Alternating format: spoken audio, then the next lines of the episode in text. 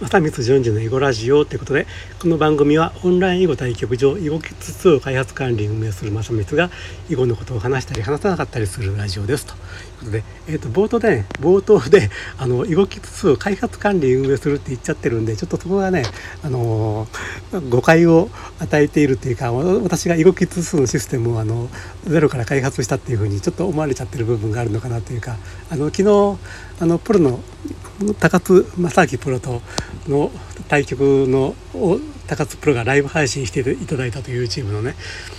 イベントがあったんですけども、まあ、その中で、えーと、高津プロが、えーと、私のことをね、えーと、いやこんなこんなのこんなシステムを作るなんてすごいとかいうふうに 言っていただいててましてちょっと恐縮したんですけどもあのこのシステム自体はリキネットシステムさんという会社さんがですねあの囲碁ワンというねオンライン対局サービスとして開発されたものでして、えーと、そのリキネットさんが囲碁事業から撤退するにあたって、まあ、システム一式をね私とこの会社で借り受けて、えーと、それをまああのちょっと多少カスタマイズっていうかちょっと改造しながらやって使わせてもらってるという部分がありましてその改造しながらの部分を開発というふうにね 言っておりますということであの私がねあのゼロから開発したわけでは全然ないんです。はい、あということでえー、っと余談でしたけどもね。とそれと今日ねあの午前10時から11時までねあの YouTube の生配信させてもらいましたと。でこれは私のとこのチャンネル「囲碁キツチャンネル」とかはあるんですけどもそのチャンネルではなくて大阪のねコンセントカフェっていうカフェがやっている、え、っとチャンネルで、え、っとそこでね多くのパーソナリティの方が、え、っとそれぞれ自分の番組をやってるというねそういうチャンネルがあるんですけどもそこに私も本日から参加させてもらいまして、え、っとミニミニ囲碁をやってみようというねちあの小さな碁盤で囲碁を入門しようというね番組をね本日から始めましたということで、えー、とこれもね、えー、と先ほどライブ配信した後ちょっと編集が終わって後でアーカイブが公開されると思いますと。毎月第1水曜日の午前10時からライブ配信をしてそれがその後にライアーカイブ公開されることになると思いますので、えー、とコンセントカフェチャンネル。コンセンコンセントチャンネルだったかな。コンセントチャンネルか。コンセントチャンネルでね YouTube で検索していただいたら、えーと、見つかると思いますんで是非ねチャンネル登録の方をよろしくお願いしますと。はいと。えー、っとなんかということで非常に前置きが長くなりましたけども、えー、と本日ねあの囲碁の世界でものすごい大勝負が行われてるんですよね。第76期本因坊戦第7局ということで、まあ、本因坊戦7番勝負の第7局で本日決着がつくんですけどもこれがねどちらが勝っても大記録ということで、えーと、井山門遊本因坊に柴野虎丸王座が挑戦しているんですけれども。まあ、井山門遊本因坊というのは、本名井山裕太さんなんですけども、まあ、本因坊というのは割と,、えーと、ですねを名乗る人が多くて井山裕太さんが井山門遊を名乗ってて本因坊門遊なんですが、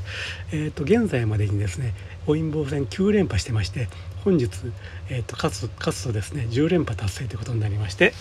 まあ、史上最多タイに並ぶと。まあ、過去のね連覇記録を見ると、まあ、5連覇以上した人が今までに5人いるんですけどもえっ、と高川角さん高川収穫本因坊ですねが9連覇。から坂田栄養さん坂田栄治本因坊が7連覇。から石田石田義雄さん、えーと、石田修法本因坊が5連覇。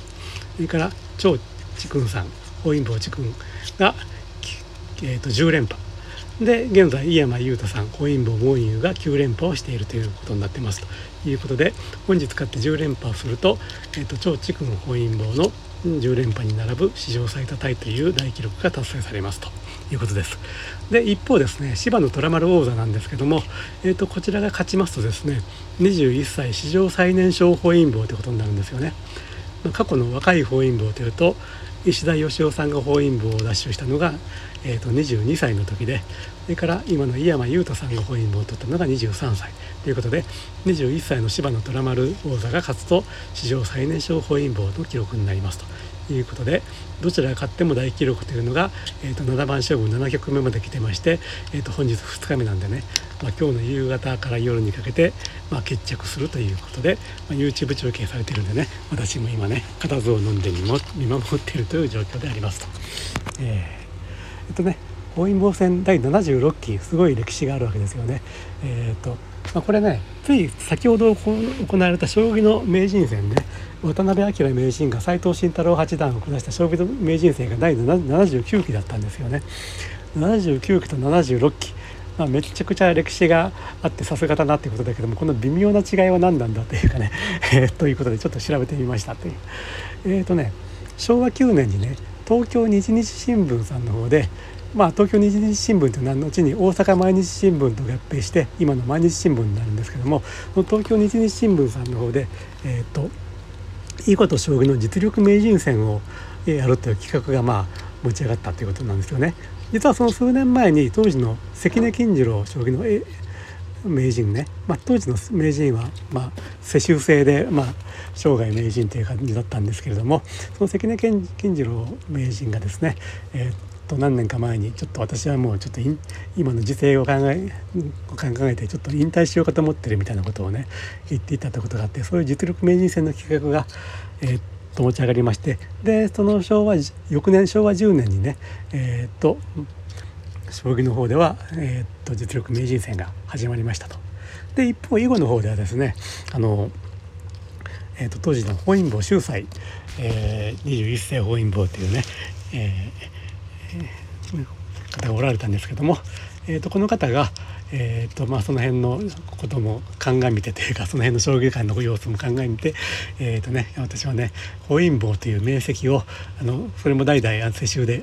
まあ必ずしもあの血のつながりがあるわけではないけども世襲制で受け継がれてきていた本因坊の面積を日本棋院に、えー、と譲りますということになって、まあ、その辺のね、えー、と手続き的というか、まあ、いろんないろんなあれこれがあって、えー、と4年後ね、えー、と昭和14年に本因坊戦がスタートしましたということがありまして、えー、とそういったことがあってえっ、ー、とねまあで囲碁と名将棋の本因坊名人えー、っとすごい歴史がある中でちょっと将棋の方がね、えー、っと79期囲碁の方が76期となっているのはその辺の事情がありましたということでした。はい、ということでとにかくものすごい歴史のある本因坊戦がね、えー、と本日第76期の本因坊戦が決着してどちらが勝っても大記録という碁がね今進行してますんでねえっ、ー、とねえー、お時間のある方っていうか、まあ、職場でなかなか YouTube 見れないかもしれないんですけども、えー、っと見られる環境にある方はね是非 YouTube でね本因坊戦生中継を、えー、っと探して見てみられてはいかがでしょうかと,、え、っとね、アーカイブも残ると思うんで、まあ、このこの私の放送を聞いてる時点でねもう決着ついてるかもしれないんですけども、えー、とそういう歴史的な一戦なんで是非ねその YouTube でアーカイブをね見てねご覧になってくださいということでした。はい、ということでね今日の放送はこれで終わります。えー、と最後まで聞いていただいてありがとうございました。ではまた次回お耳にかかりましょう。失礼します。